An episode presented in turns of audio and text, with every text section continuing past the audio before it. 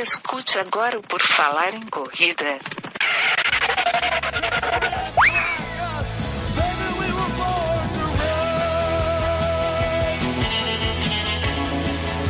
Are you ready to run?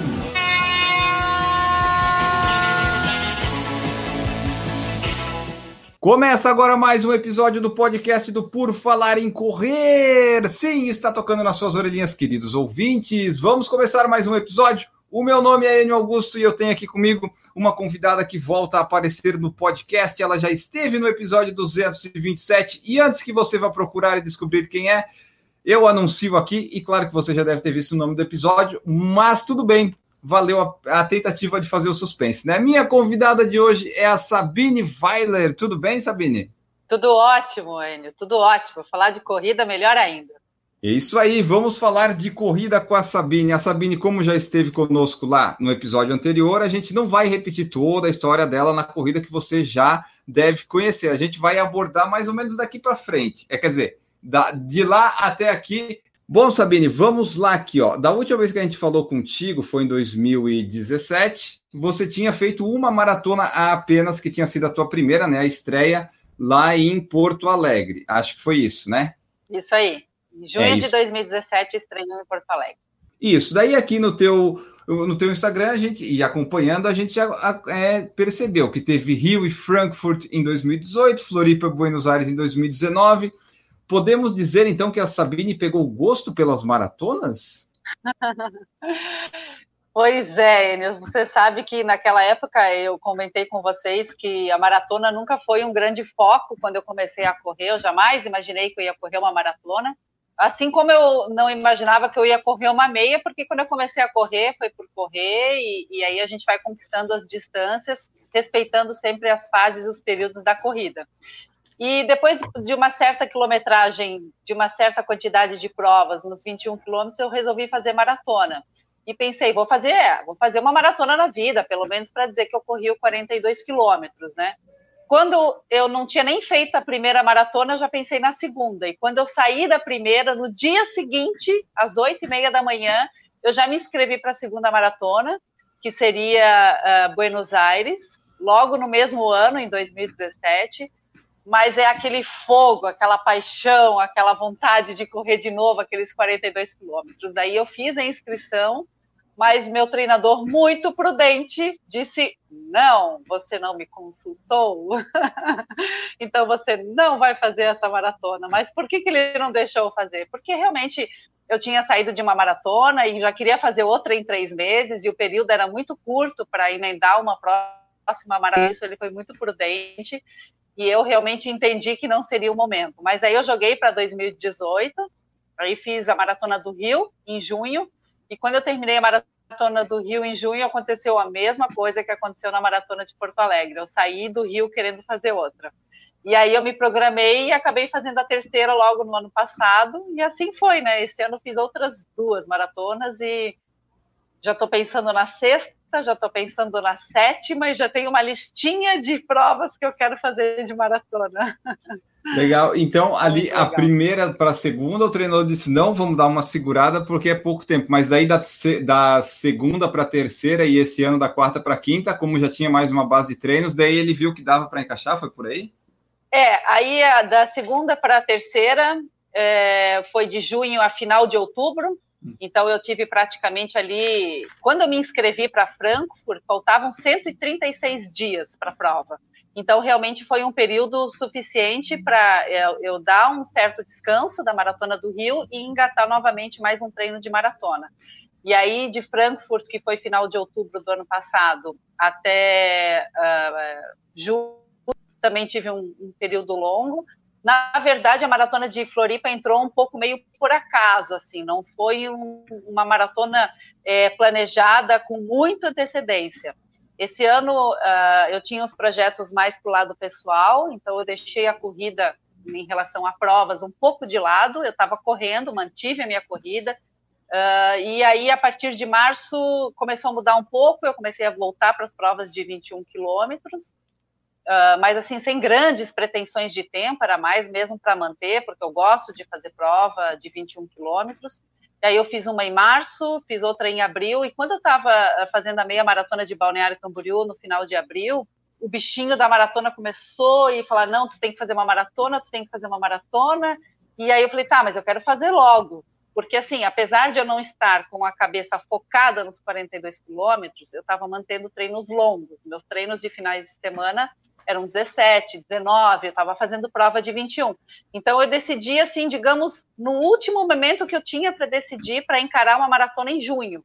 Então, dois meses antes da maratona de Floripa, eu decidi fazer a maratona, mas com consciência de que eu não podia, não poderia entrar na prova com grande cobrança, querendo o RP, porque Floripa não é uma prova plana, né? Nós que eu que morei em Floripa, você que mora em Floripa sabe que a quantidade de viadutos que tem e as pontes, de alguma maneira, na, na prova, ela pega um pouco, depende da sua preparação, porque tem gente que treina muito em elevado, treina em São Paulo, faz várias provas, acaba não sentindo.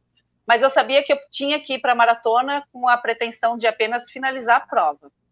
E terminei a prova, terminei a prova super bem, mas fiz o meu tempo mais alto em quatro maratonas. Na verdade, eu fiz um minuto a mais do que eu tinha feito o Rio, fiz em quatro horas e quinze. Mas eu sabia que isso podia acontecer. Então, assim, em nenhum momento o meu psicológico na maratona de Floripa saiu prejudicado, eu estava no meio da prova e veio aquele pensamento: o que, que eu estou fazendo aqui? Por que, que eu resolvi fazer a minha maratona, né?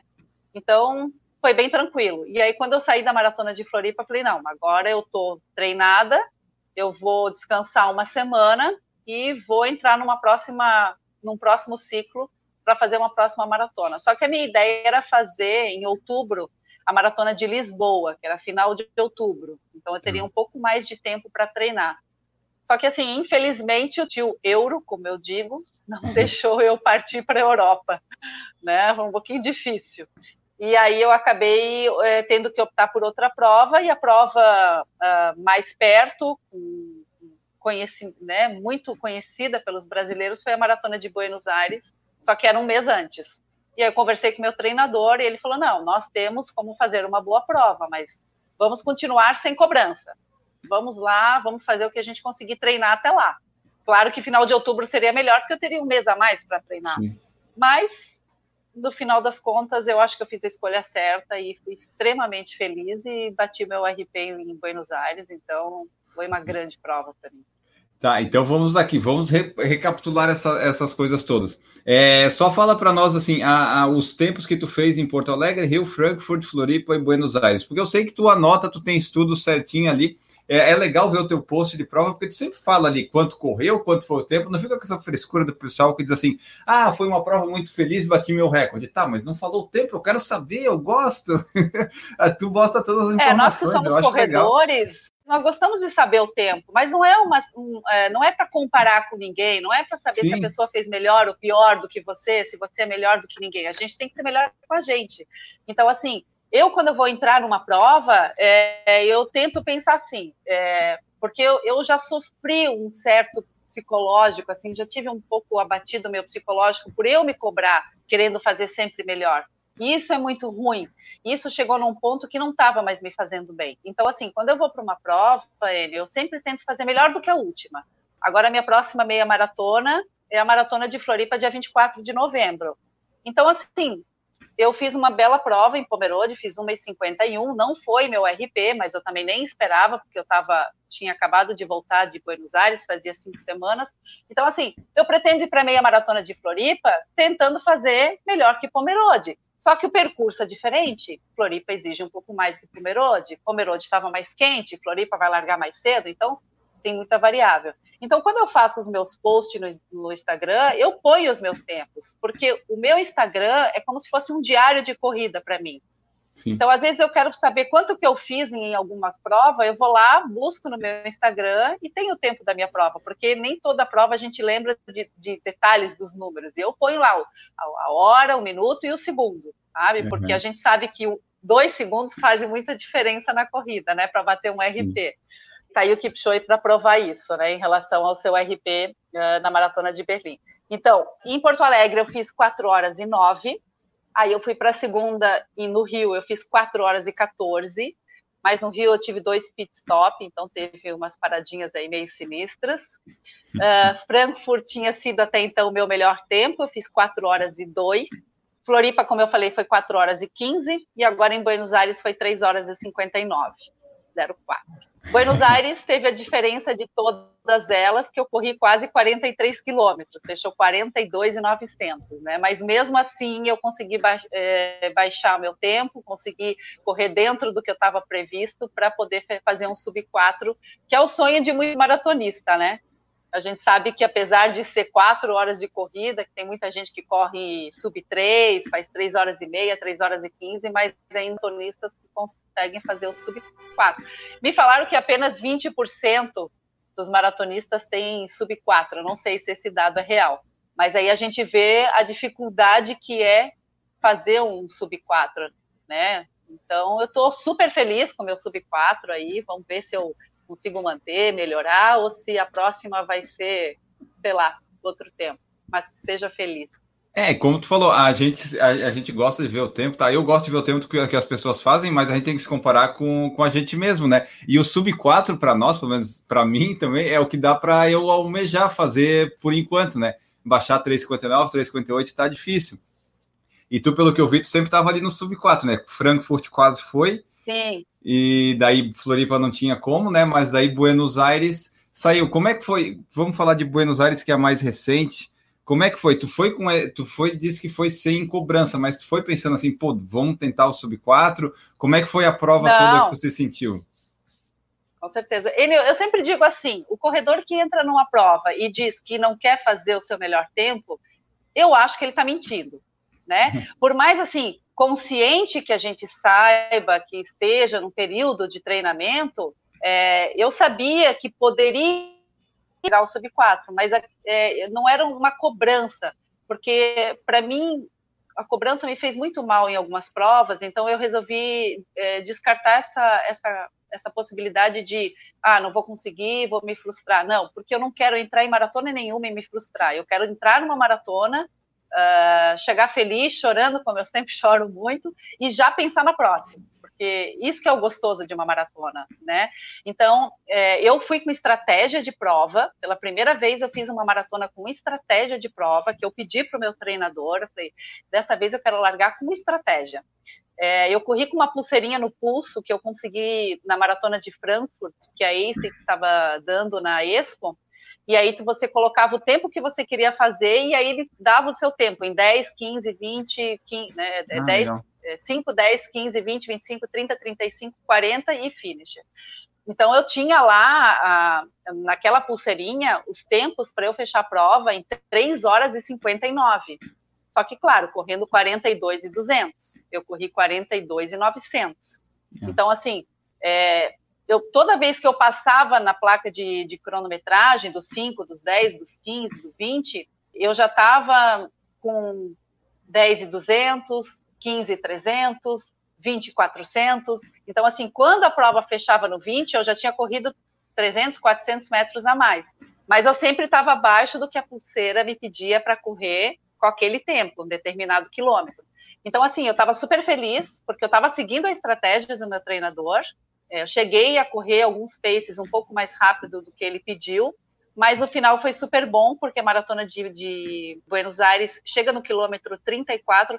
Ela tem umas pequenas subidas antes do 34, no 8, lá pelo 20, alguma coisa, e no 30 tem umas subidinhas, mas é como se fosse um viaduto, assim, logo termina. A partir do 34, ela sobe uh, a via expressa deles. E aí ela é longa, ela, ela é uma subida, uma inclinação bem longa, passa por um pedágio, então dá mais ou menos do 34 ao 39 com subida. Então, nesse período ali, do 34 ao 39, eu tinha uma gordura, porque eu tinha feito alguns paces mais rápidos do que proposto para fechar o, né, o sub 4. Então, quando eu cheguei num pace de 6 e 15, 6, 6 e 20 em alguns trechos ali da prova, eu estava super tranquila. E isso foi bom, porque aí não bateu o psicológico, ah, não vou conseguir, não vou conseguir. Não, eu sabia que aqueles segundos que eu estava perdendo ali naquela inclinação, é, eu podia estar tá um pouco mais devagar porque eu tinha essa tava sobra. Estava na conta, né? Estava na conta. Então, quando eu estava no quilômetro 40, eu sabia que eu ia conseguir bater o RP, porque tu sabe que corredor corre e fica fazendo conta, né? Tá, se eu correr mais dois quilômetros no pace tal, eu vou fechar no máximo tal. Então, assim, eu sabia que no 40 eu ia bater meu RP. No 42 e 200, eu fiz 3 horas, 55 minutos e 14 segundos. Então, se fosse no tempo de distância certo, seria 3 e 55 mas é um tempo oficial, então contamos como 3,59, que foi que eu corri 42,900, né? Então, é, isso que foi legal, assim, porque foi muito legal correr com estratégia. Eu não tinha passado por essa experiência. Eu sempre chegava na maratona, sentia meu corpo, meu corpo ia fluindo, ia fluindo, ia fluindo. Em Frankfurt funcionou muito bem. Chegou no 35, eu cansei um pouquinho, mas depois do 40 eu consegui recuperar tudo que eu tinha perdido. Só que lá eu também corri mais do que 42 e 200, eu corri 42 e 700, então por isso também não fechou o sub 4, se não teria fechado. Então em Frankfurt funcionou muito bem, mas nas outras provas não funcionou, tipo Floripa. O meu corpo estava muito condicionado a fazer meia maratona. Então eu fui muito bem até a meia maratona. Fui bem até o 23, no 25 eu comecei a sentir um pouco, no 28 uh, meu pace caiu e eu não consegui mais levantar. Fui até o 38, um pace de 6, 6,5 e não deu mais. Então, quando eu saí de Floripa pensando na próxima, eu falei, não, a próxima eu quero correr com estratégia. E foi a melhor coisa, porque e o treinador é a melhor pessoa para te dar a estratégia, porque ele sabe o quanto você faz os treinos, né? Então, porque às vezes a gente até não é se subestimar, mas pode achar que a gente pode querer até conseguir correr mais rápido, mas na verdade não é o pace que pode encaixar para os 42 quilômetros, né? Que a gente sabe que é uma prova muito longa. E ali, com, tu, tu falou da estratégia com o treinador, é, ele passou tipo a cada 5, 10 quilômetros que tu tinha que fazer, e na prova tu correu o tempo todo, tu conseguiu, não, não deu nenhuma parada, tu conseguiu fazer constante lá em Buenos Aires? Sim, eu não, eu nenhuma maratona eu parei, a não ser no Rio que eu tive que parar para ir no banheiro duas vezes, infelizmente. Mas ah, nunca teve lembra nem essas coisas do tipo maldita aí? Não, Graças Bom. a Deus, nunca tive problema nenhum a não ser no Rio de Janeiro, né? Mas isso são águas passadas. não, eu consegui, a minha, minha estratégia foi 15 quilômetros, depois mais 15 e depois mais 10. Sim. Então eu tinha 40 quilômetros de estratégia e os últimos dois a gente sabe que vai Sim. o que dá, né? Ou, a, ou acelera ou diminui. E, e aí depois que eu passei do 39, eu encontrei um amigo que disse que ia me buscar o José Hilton, um amigo meu de Macaé, do, do meu grupo de, de WhatsApp, dos Cocadas Runners, ele falou, não, vou te buscar no 39. E aí no 39,5 ele estava lá, e aí foi uma força, assim, muito legal, porque José Hilton, pega água para mim. Aí ele ia lá, pegava água, e ainda ele em garrafinha, e ele correu mais de um quilômetro com a garrafinha na mão, aí ele me dava de vez em quando, então, assim, foi a força que eu precisava para recuperar aquele tempo perdido do, daqueles 4, 5 quilômetros uhum. uh, no finalzinho da prova. Então, foi muito legal, né? Essa energia que um corredor te passa quando vai te buscar é, é essencial. Isso é, ah, e, e, mesmo nos dois quilômetros finais, a gente, machucado ou não, a gente consegue correr, né? Porque faltam só dois, e, e como tu estava ainda perto do teu objetivo, não tem como dar errado, né? A não ser que a pessoa tropece e caia, não. porque tá muito ali perto, tá muito factível, tá muito na tua mão para não conseguir, ainda mais vem a empolgação do final. É, e aí você acaba entrando num, num, num trecho da prova que tem corredor passando com a sua medalha, tem gente indo embora, então tem sempre alguém incentivando. E aí passou de um quilômetro faltante, tem o funil, aí muita gente berrando, muita gente incentivando, e isso é muito legal, né? Então você arranja força, eu digo, em Frankfurt, é, eu achei uma força que nem eu imaginava que existia, sabe? Porque realmente em Frankfurt eu cansei no 35 e não que eu me arrastei, mas eu tive que diminuir um pouco o meu pace, tanto que eu fiz um tempo bom de prova. Mas aí chegou no 40, eu voei de novo, digamos assim, uhum. né? Porque eu achei uma força que eu não sabia que existia, e é, e é, é justamente isso, né? A gente acha que está cansado, mas o que, que são dois quilômetros para quem correu 40? Então, acho que é isso que a cabeça faz você pensar, né? Não, você pode, você tem muita força ainda e vai, né? E aí, quando você para depois dos 42, você não sabe como é que conseguiu ainda correr mais dois quilômetros, né? Porque aí o corpo meio que dá uma travada, né? E Buenos Aires estava friozinho no final. É, no meu caso, quando eu fiz aqui nos Estados Unidos, o problema foi a panturrilha, daí eu só consegui correr os últimos 200 metros, mas realmente, eu consegui correr 200 metros finais, e eu pensei, pô, como é que eu consegui correr esses 200 metros que eu não tinha conseguido nos outros 13 quilômetros, né? Mas a gente sempre consegue, quando tá chegando, quando tem ali o pessoal aplaudindo e tal, tu não sente mais as dores. Seria bom ter isso durante toda a, toda a prova, né? E ajudar bastante. É, me falaram, né? E sempre que acontece a maratona de Nova York, Dizem que é a maratona que tem a maior energia, que tem Sim. o maior público. Acho que são o quê? 2 milhões de pessoas na rua de Nova York para acompanhar, porque realmente os americanos é, eles incentivam a corrida, eles incentivam as maratonas. Então, assim, deve ser maravilhoso. É. Não é uma prova fácil, é uma prova técnica, né? Tem muita subida, principalmente nas pontes, mas diz que Nova York é energia do início ao fim. Então, eu imagino que a gente deva correr ao todo momento sendo incentivado, né? E claro que Nem Nova York está na minha passar, listinha. provavelmente. É, e Nova York está na minha listinha de desejos, né? Quem sabe, sei, ano que vem, outro ano. é, o sorteio está sempre aberto, né, para a gente participar. Ou por agência, né? Ou por é. agência. É. É, mas Nova York, não, como não... não precisa de índice, é Nova York eu tentaria por sorteio. Ia tentando, tipo, a hora que o destino Sim. quiser, eu pego e vou. É, eu, eu, eu, penso da mesma maneira. Eu já tentei Berlim duas vezes, uh, ah, para correr em 2018 e para correr em 2019. Não fui sorteada nenhuma das vezes no, no sorteio geral, e aí eu não quis me candidatar para o sorteio de caridade, apesar que o sorteio de caridade eu acho que é 60 euros a mais, não é um absurdo assim como Londres, né? Londres é um absurdo a inscrição se você não for sorteado, o que é muito difícil. Então eu pensei, não, se eu não fui sorteada no geral em Berlim, porque não era para ser. Então eu vou procurar uma outra maratona, vou esperar a vida me levar para outra prova. E foi o que aconteceu em 2018, 2019, fiz belas escolhas. Agora me inscrevi novamente para Berlim, mas eu sempre digo assim, Deus sabe o que faz, eu fiz a minha parte, se é para ser 2020 vai ser, se não for Berlim 2020, tem muita prova legal no mundo, tem muita prova legal na América do Sul, na América Latina para a gente fazer, né? Nos Estados Unidos tem maratonas ótimas, não sendo as majors. Claro que todo mundo quer correr uma major pela grandiosidade que Sim. é, por serem provas organizadas, provas boas, conhecidas, aquele monte de gente correndo e vai sempre muita gente é, conhecida. Mas, tipo, eu fiz Frankfurt e uma prova excelente, uma prova de alta qualidade, é muito bem organizada, sabe? Kit legal, medalha bonita, pós-prova muito bom. Uh, então, assim, a gente pode correr provas excelentes fora do Brasil, não sendo as majors, não pagando o absurdo que é a inscrição. Porque se eu for sorteada na Maratona de Berlim, entra 900 reais no meu cartão de crédito. É muita coisa pode acontecer num ano, né? É verdade. Se eu for sorteada, eu estou com, com, a inscrição garantida. Claro que eu estou querendo ir, mas o que, que eu vou estar tá fazendo em setembro do ano que vem, só Deus sabe. É. Então, é isso aí, tem que tentar a sorte. É, eu, eu gostaria de tentar Berlim, mas não fui, porque se der, der o azar de ser sorteado, né? Ter cair em novembro, novembro não ia ter dinheiro. Mas é, é muito lá na frente, é dólares, é muita conversão. É. Às vezes eu, eu gosto de deixar de escolher uma prova que dá para se inscrever, tipo Frankfurt, acho que não é sorteio, Paris, essas coisas são mais tranquilas ainda, né? Então dá para decidir ir e tal, do que depender do sorteio muito tempo antes. Sim, Frankfurt você dá, eu acho que dá para fazer inscrição até 20 dias antes. Claro, para quem mora no país, para quem mora hum. Mas é uma prova que é fácil de se organizar. É que assim, eu tenho um sonho de correr Berlim.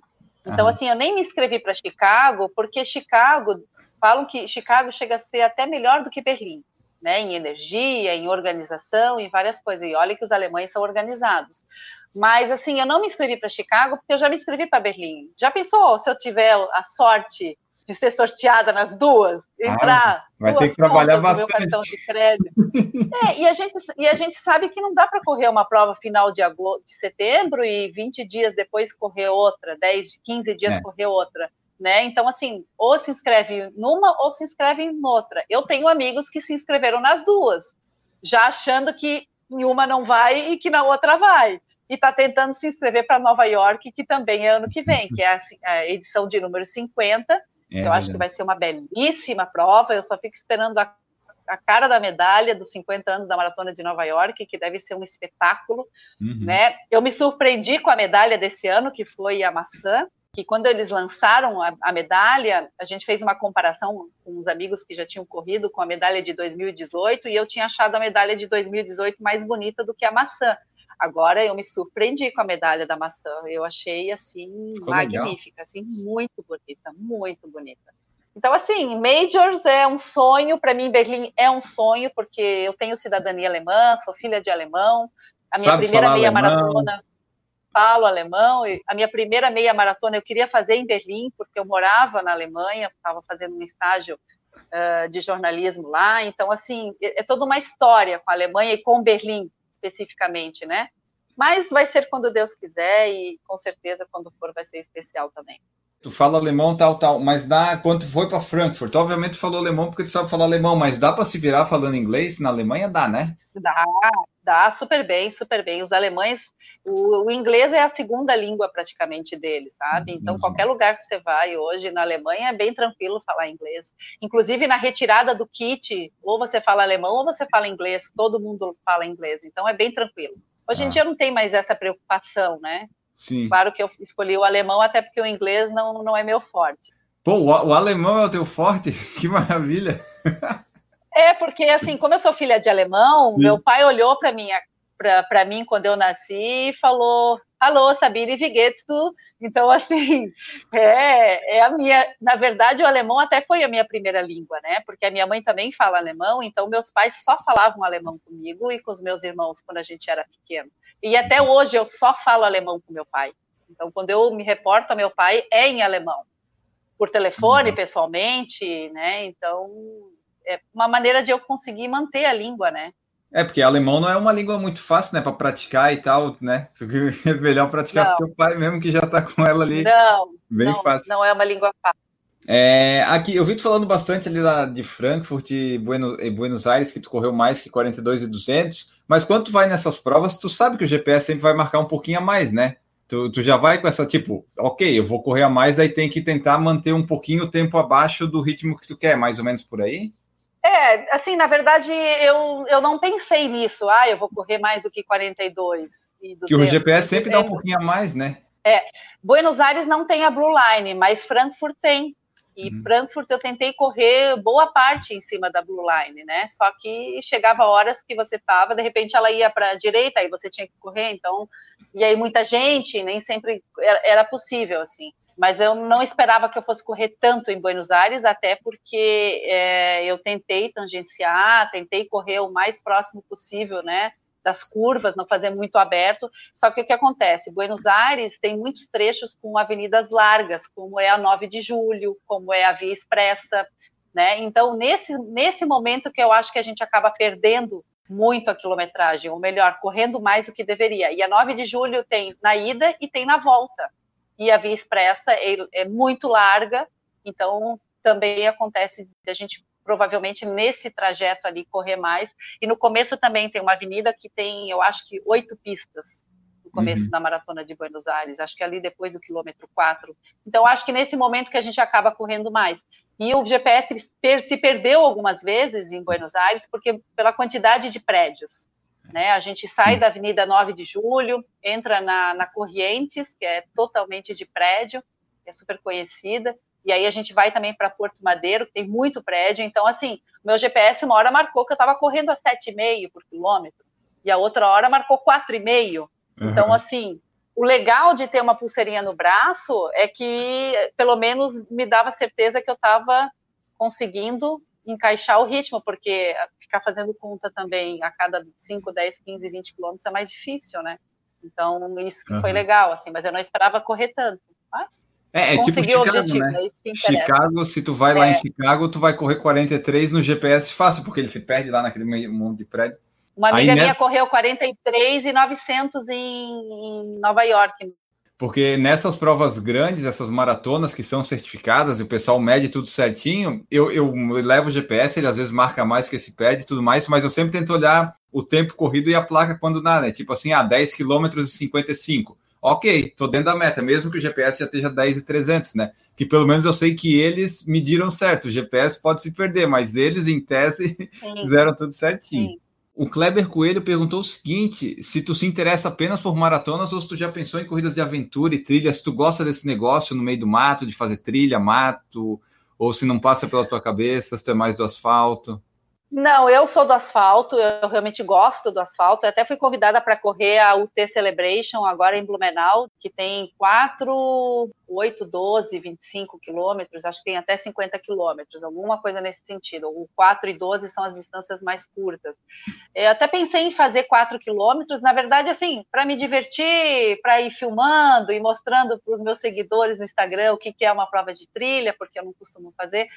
Só que para você fazer uma prova de trilha, no meu ver, você tem que treinar um pouco em trilha, porque tem algumas manhas para quem corre em trilha, saber pisar, saber pular, saber como correr ou quando correr, quando caminhar. E eu não tenho essas manhas. Eu já fiz montandu, já fiz dois montandu, dois ou três, dois em, em equipe e um individual. Então são três.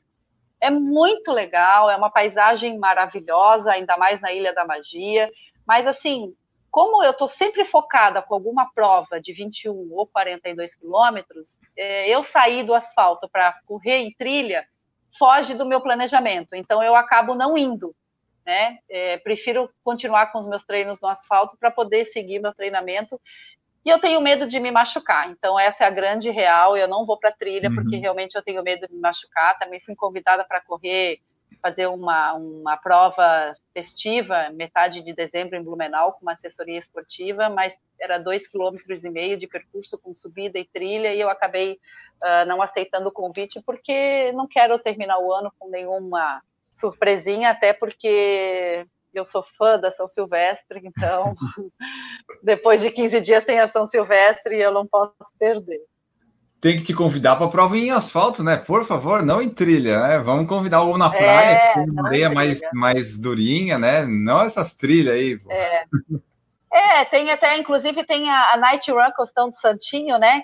Que essa é a única prova que eu faço no ano, praticamente, de 10 quilômetros. Esse ano foi a única prova que eu fiz de 10 quilômetros, que foi a Night Run Costão do Santinho e já, já acertei que eu vou também, porque é uma prova muito legal, uma prova super organizada, uma prova de noite, é um percurso bonito lá no Santinho. Só não pode chover, né? Vai né? Santinho, só não pode chover. Mas esse ano foi muito legal, esse ano não choveu, né? Choveu um pouquinho antes, mas deu uma garoa no meio da prova, mas foi bem tranquilo, assim. Então, essa prova vale, porque ela é areia dura, passa um pouquinho nas dunas, mas não é nada de alto nível, é fácil, qualquer um pode fazer. Então, essa prova eu sempre faço. É a única, assim, mais com cara de aventura que eu faço.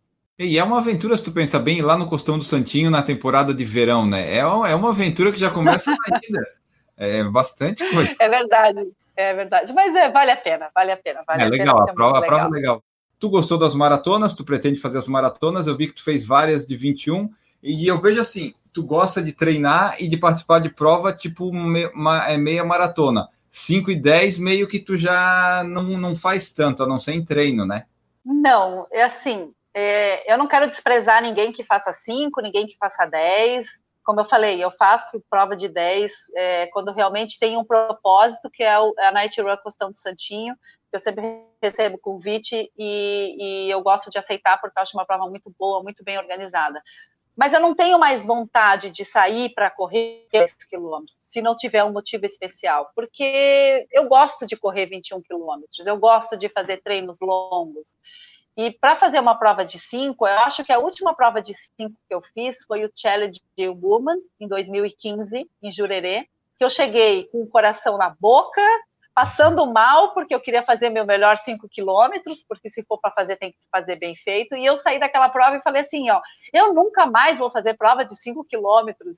E aí eu escrevi para mensagem no grupo da família e falei assim: eu nunca imaginei que correr 21 quilômetros é mais fácil do que correr 5. É. Aí meu pai respondeu e falou assim: minha filha, nem sempre o caminho mais curto é o mais fácil. E aí aquilo para mim foi como se fosse assim um lema, sabe? Realmente. Uhum os 5 quilômetros é muito pesado, admiro quem consegue fazer tempo em 5 quilômetros.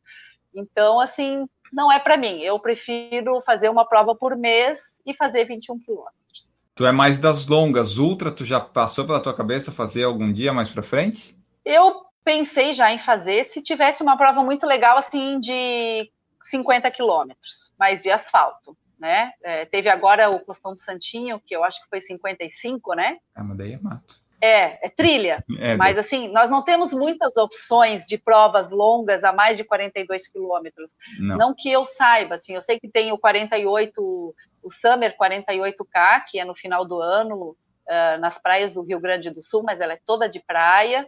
Pode ser que um dia eu faça 50 quilômetros, mas por enquanto eu continuo nos 42, até porque minha listinha de maratona é bem grande. Tem bastante maratona boa para fazer pelo mundo aí, pelo Brasil e pela América, né?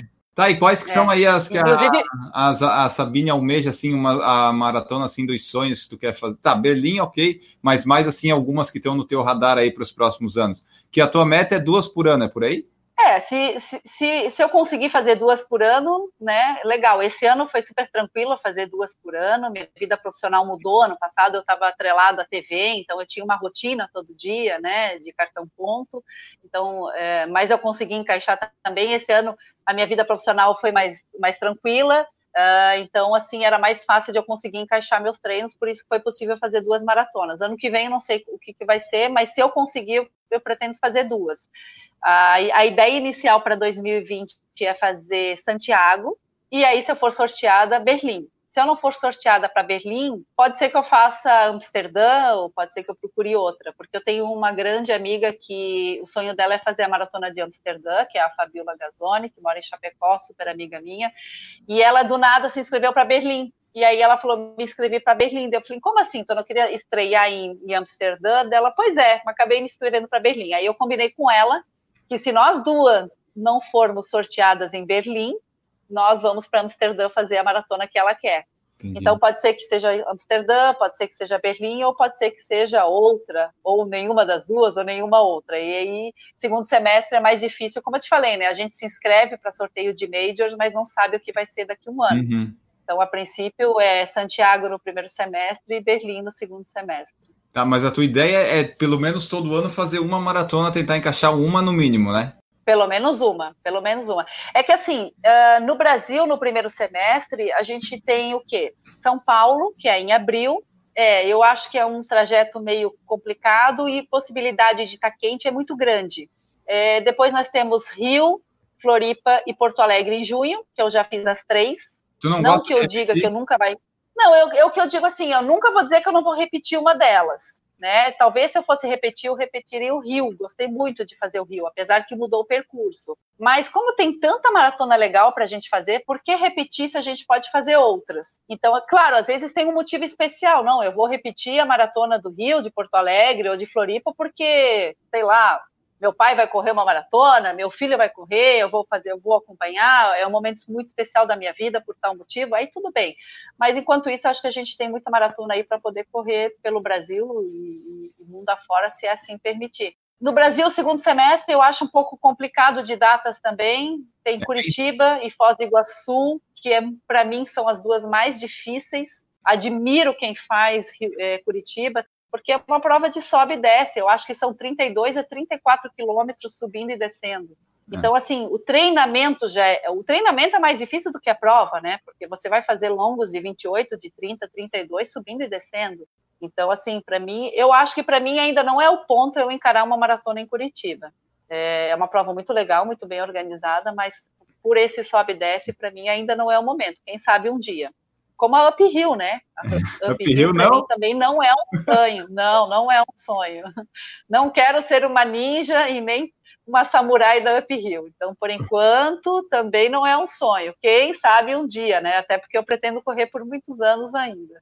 É, eu já falei, para Up Hill eu só vou se me levarem com tudo pago, tipo, pagar a hospedagem, pagar a inscrição, pagar transporte, se eu for patrocinado, por vontade própria, assim eu não vou. Pagar para sofrer não vale a pena, né? Não nesse nível. O, deixa eu te perguntar, eu queria que tu falasse em alemão a frase que teu pai falou das distâncias curtas, porque com certeza ele não falou em português. Ah, não, ele falou em português. Então, ah, é? é? assim, ó, eu falo, eu falo alemão, eu falo alemão, falo muito bem. Quando eu morei três meses na Alemanha, os alemães não sabiam que eu era brasileira, e quando eu falava que eu era brasileira, eles perguntavam, mas como é que você fala tão bem o alemão? Eu falei, ah, porque eu sou filha de alemão e falo desde pequena. Mas o alemão, o meu alemão é o alemão de todos os dias, o alemão de casa. Então, assim, as palavras usuais Então tem palavras no alemão que eu não sei o que, que é, porque não fazem parte do meu calendário. Uhum. Né? Então, assim, para eu te falar aquela frase em alemão, agora eu acho que eu vou acabar falando besteira. Deixa para uma próxima que daí eu treino. Tranquilo.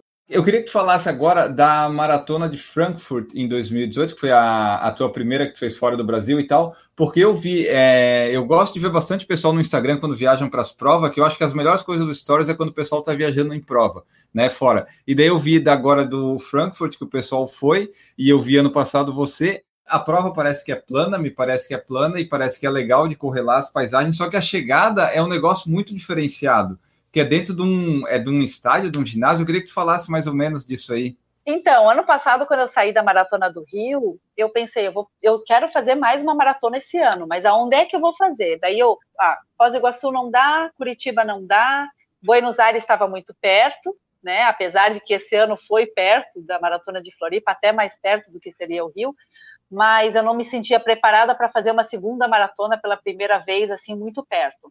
É, e aí eu comecei a pesquisar, eu entrei no site Correr pelo Mundo, que tem lá o calendário de provas na América Latina, nos Estados Unidos, América do Sul, tudo, uh, Europa toda, e aí eu comecei a pesquisar as provas que tinham no segundo semestre. E aí eu achei a Maratona de Frankfurt. E eu lembrei que eu conversei com um corredor, um maratonista, uma vez no aeroporto de Brasília, voltando de uma Golden, Golden Asics, e aí ele, eu comentei com ele que meu sonho era correr Berlim. Daí ele falou assim: Mas Berlim é sorteio, por que, que você não tenta Frankfurt? Que Frankfurt não é sorteio, e Frankfurt é uma prova super bonita, é uma prova super bem organizada e, e fria, plana, uma prova muito legal. Eu falei: Ah, legal, e acabei não, não procurando por Frankfurt naquela época. E quando eu abri o calendário do Correr pelo Mundo, eu encontrei Frankfurt. E aí, quando eu olhei a data de Frankfurt, que foi 28 de outubro, eu pensei, pô, 28 de outubro para metade de junho que eu estava, estava, era, sei lá, 10, 11 de junho, quando eu escolhi fazer Frankfurt, eu falei, é, um, é, é uma data boa eu vou ter um, conseguir ter um descanso e ter um preparo legal para fazer uma segunda maratona nesse ano. E aí eu apresentei para o meu treinador, para o Paulinho da Sprint, e ele falou: não, a data é perfeita, é, o clima na Alemanha nessa época é boa, toca ficha, eu aprovo, bora fazer Frankfurt. E aí eu comecei a pesquisar é, antes de, de decidir por Frankfurt. E quando eu abri o Instagram da Maratona de Frankfurt, que eu tinha visto a chegada no tapete vermelho é dentro de um estádio, com luz, com som, com locutor, com aquele tapete vermelho, eu pensei, é aí que eu vou fazer a minha próxima maratona. Eu me apaixonei pela prova, pela chegada. Eu nem sabia se a prova era plana, se Frankfurt era bonita, se não era. Eu escolhi Frankfurt pela chegada, porque aquela chegada é emocionante demais. E aquela chegada, eu fui pensando os meus treinos inteiros, assim. Toda vez que eu treinava, eu falava, meu Deus, aquela chegada, o que, que vai ser aquela chegada? Aí depois eu fui ler mais, eu vi que a prova era plana, era fria, e eu peguei um clima muito frio estava é, em torno de 6, 7 graus a prova inteira, é, com um certo vento que aumentou depois do 27. O meu nariz chegou vermelho, congelado, minha mão congelou, a mão que a gente acaba não uh, mexendo para pegar gel, para pegar água, assim, a mão esquerda chegou a chegar, ficou, ficou bem, bem é, gelada, né, congelada. Não corri de luva, mas corri de calça, corri de térmica, corri de bandana no pescoço, com é, manguito em cima da térmica, ainda não passei calor, e foi a minha melhor escolha ter corrido de calça, porque realmente estava muito frio, bem mais frio do que esse ano. Esse ano eu acho que deu 16, 17 graus de temperatura e chuviscou um pouco. No meu estava nublado, mas estava com vento e temperatura bem baixa, de 6 graus. E aquela chegada, ele é uma coisa assim espetacular, espetacular. Como era a minha primeira prova, minha primeira maratona fora do Brasil, eu tinha feito só a meia em Buenos Aires alguns meses atrás, eu falei, eu vou correr com a bandeira do Brasil, porque eu sou cidadã alemã, mas eu sou brasileira.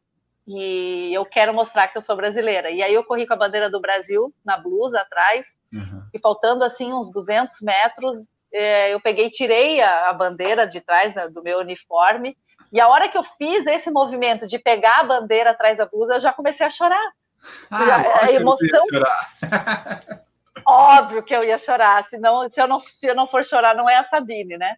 Então, assim, quando eu tirei aquela bandeira, é, aquela emoção que eu segurei durante todo o percurso, por eu estar correndo na Alemanha, estar realizando um sonho, estar correndo na terra do meu pai, e estar vivendo tudo aquilo, e ter feito uma prova excelente para mim, é, a emoção veio à tona, assim. Aí eu falei, não, vamos segurar. E aí eu coloquei a bandeira, assim, em cima dos ombros, até tenho foto eu correndo, segurando a bandeira, assim. E a hora que eu entrei no estádio, eu simplesmente levantei a bandeira, assim, e fui correndo. E, e as fotos eu tô de olho fechado, eu não sei como é que eu consegui correr, porque eu acho que a emoção era tanta que meus olhos fecharam porque eu chorava muito. E aí eu tive uma sorte muito grande, porque o locutor, quando me viu com a bandeira do Brasil, ele leu meu nome e falou obrigado, Sabine, Dankeschön, Sabine. Daí falou obrigado em alemão e português. E aquilo para mim foi uma explosão de sentimento, né? Eu chorei demais, assim. Eu cheguei, cruzei aquele pórtico, uh, é lindo demais. Eu cheguei a baixar no chão, eu cheguei a beijar o chão, que aí o pessoal da organização tipo levanta, levanta, que não pode ficar aqui na concentração, porque aí você chega, tem dois lados eu escolhi sair pelo lado direito e aí você já sai do estádio, você não fica concentrado dentro do estádio, aí você entra dentro, é tipo, eles chamam de Messi, que é tipo um, centro de exposições, que você sai do estádio e já entra para um centro de exposições, né, e pega a medalha na parte de fora, então muito bem organizado. Mas eu escolhi Frankfurt por aquela chegada, e aí duas amigas fizeram esse ano, duas brasileiras amigas fizeram, e elas também, toda hora falava, ai, aquela chegada, aquele tapete vermelho, porque realmente é um, é um, é um diferencial, pois né? É. É, a maratona de, de Amsterdã chega dentro do estádio, a maratona de Munique também chega dentro do estádio olímpico, mas Frankfurt chega num ginásio que é fechado, com tapete vermelho, com luzes, então tem todo um glamour assim na chegada, né?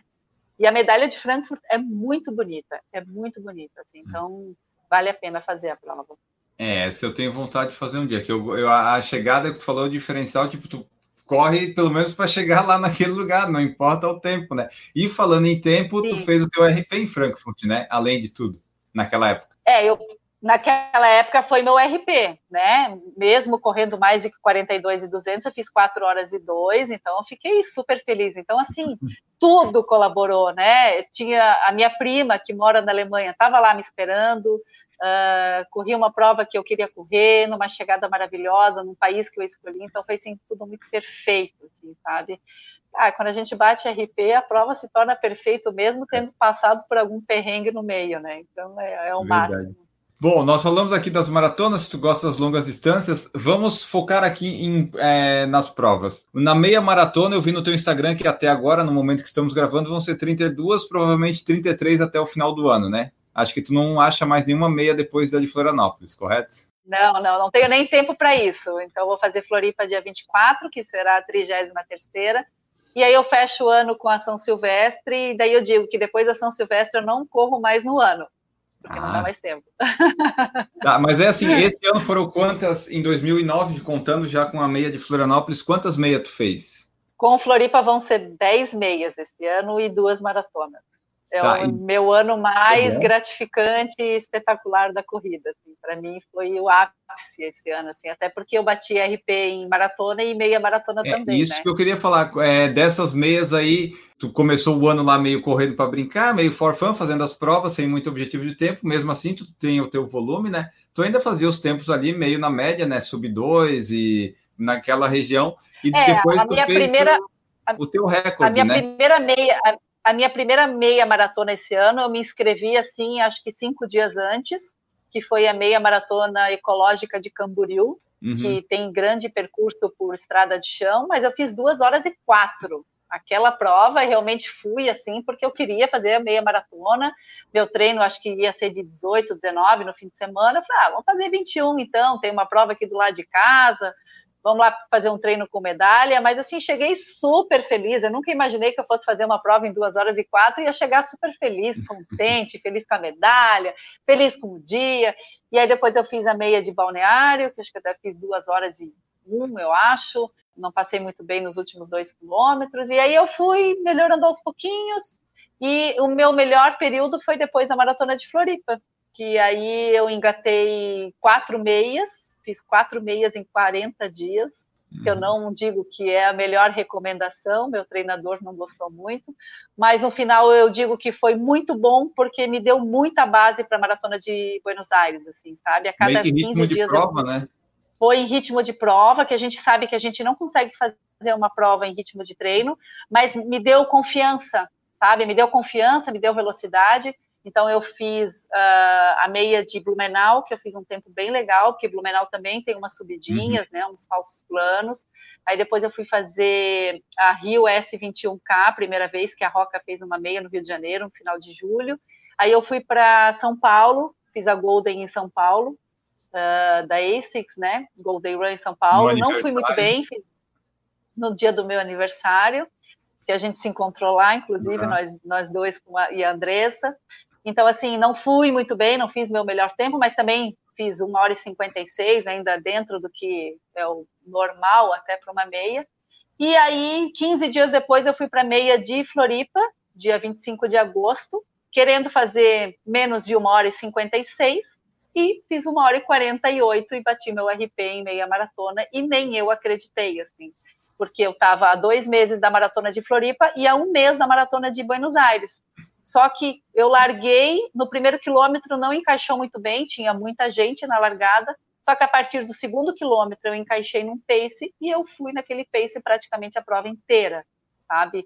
É, quando, é, foi o dia, eu estava me sentindo bem, ia rendendo, ia rendendo.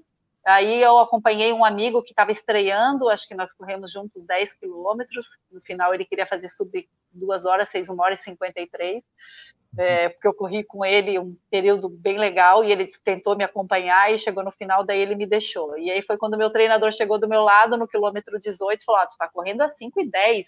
Daí eu falei, sim, tô correndo a 5 e 10. Daí ele, tu tá bem? Eu falei, eu tô ótima. Ele, então faz o seguinte, se tu tiver perto do teu RP, toca a ficha, toca o que tu tiver aí vai com tudo.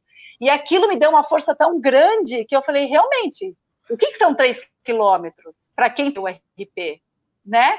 E aí eu estava correndo junto com a Grazi, que a Grazi Aguiar, que trabalhou comigo na, na RIC TV Record, que ainda trabalha na, na RIC em Floripa, e eu sabia o tempo dela de prova também, e eu sabia que se a gente fosse juntas, nós duas íamos conseguir bater o RP, e no final, no último quilômetro, fomos colada uma na outra, chegamos juntas, de mãos dadas, chorando, se abraçando, né, porque as duas bateram o RP, então foi assim, um dia que eu jamais imaginei, que eu não fui para RP, que eu não fui me cobrando.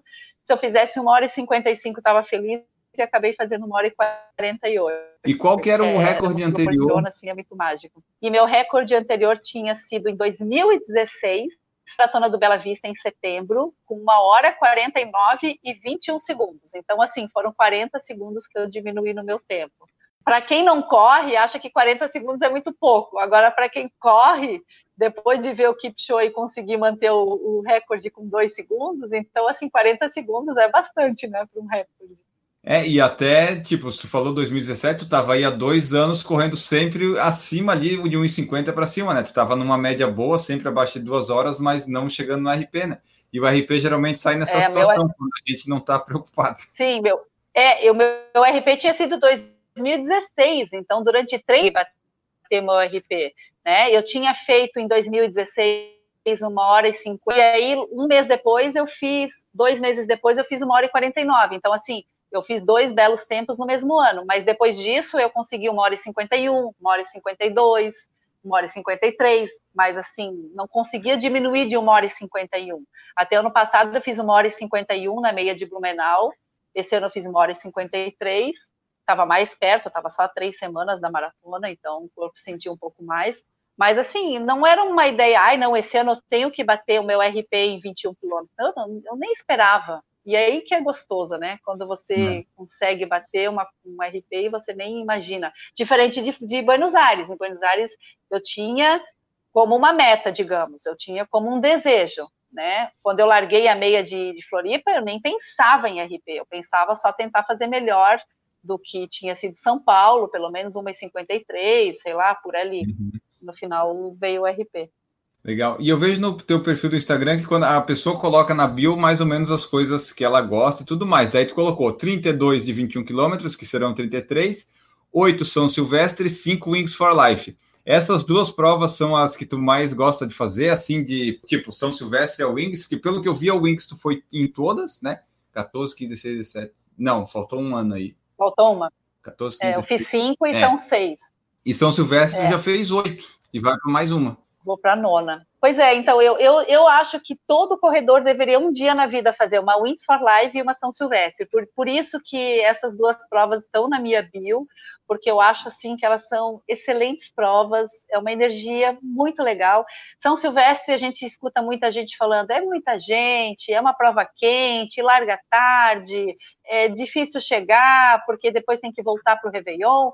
Para mim, nada é um empecilho para correr a São Silvestre. Eu, se eu estou liberada para mim, o meu Réveillon começa na Paulista. Tá, mas tu passa o Réveillon na Paulista? Não, eu pego o avião, volto para Balneário. Quando eu morava em Floripa, voltei para Floripa. Uhum. Eu digo que o meu Réveillon começa na Paulista porque, para mim, é, eu fechei o ano ali. Eu cheguei na São Silvestre, para mim, eu passo a régua pra, do ano que eu estou correndo e começo já a projetar o próximo ano, que é uma festa muito grande. E a Wins for Life, pelo propósito dela, né? Por ajudar nas pesquisas pela cura da medula espinhal e por ter uma linha de chegada atrás de você. Você corre o quanto você uhum. tem que correr. Você que já fez a Wins for Life sabe o quanto é diferente e quanto é, é. legal correr a Wins for Life. Né? Então, eu fiz a primeira em Floripa, depois eu não fiz um ano, fiz dois anos em Brasília e os dois anos que aconteceram no Rio eu também fiz. Também tem a opção de correr fora do Brasil, que é uma prova muito legal para fazer fora do Brasil também, né? Que acontece, em, acho que em 20 países, 23 países. Então, também poderia ser uma opção para viajar para fora. E para quem está se preparando para maratona é legal, porque quem sabe consegue até fazer um longão de respeito dentro da Wings for Life. Tu chega nas provas é, sempre feliz, chorando, sorrindo e tal. O Kleber falou assim, ó, as fotos da Sabine na corrida são a imagem da felicidade, muito top. Isso é verdade. As pessoas, as fotos da Sabine, ela tá sempre feliz, tá sempre sorrindo, tá sempre, sempre alegre, né? Tu não vê assim muita foto da Sabine sofrendo, porque geralmente quando tu vê o fotógrafo, tu tá sorrindo, né? Tô, tô. É que assim, eu sou apaixonada por fotografia, né? Eu gosto demais, assim. Então, na verdade, coisas que é correr e ser fotografada. E eu, assim, gosto muito de foto. Eu mesmo gosto de fazer foto. Tenho máquina, já comprei na época de filme, eu tinha máquina de filme. Então, eu sempre gostei muito de fotografia. Na hora que eu vejo os, os, fotógrafos, principalmente da Foco Radical, que estão em tudo quanto é lugar, eles já sabem, alguns já sabem meu nome, daí eu já vou fazendo festa, já chamo pela Foco Radical, daí já chamam pelo meu nome, aí eu faço uma pose assim, uma pose assim, aí levanto os braços, teve foto eu pulando, então assim, é, realmente eu gosto bastante a Golden de São Paulo foi a prova que eu acho que eu mais tive é, foto mais concentrada, assim, porque depois do quilômetro 12 eu tive um pouco de enjoo, tive um pouco de cólica, e aí os fotógrafos conseguiram pegar uns cliques assim um pouco mais, mais retraída, um pouco mais fechada. Eu, no meu Instagram até tem umas fotos um pouco mais concentrada também, mas eu acho que é, essas fotos, quando eu publico sorrindo e festando, é porque realmente retratam o amor que eu tenho pela corrida, né? A felicidade que eu tenho em poder correr, porque a corrida para mim assim me transformou numa pessoa muito melhor, uma pessoa muito mais determinada, muito mais focada, muito mais disciplinada. Então assim, eu sou muito grata à corrida e, eu, e, e é isso que eu quero no meu Instagram né? Poder passar essa felicidade e mostrar para as pessoas o quanto você escolher um caminho diferente do que você vem tendo até então pode mudar a sua vida. E a corrida mudou muito a minha vida, né? Então, assim, é, eu não sei te dizer o que seria a Sabine sem a corrida. Eu já corro há 11 anos, então para mim assim é muito especial. Agora, é, em novembro, está fazendo 10 anos da minha primeira prova de corrida. Mas eu uhum. já comecei a correr em 2008.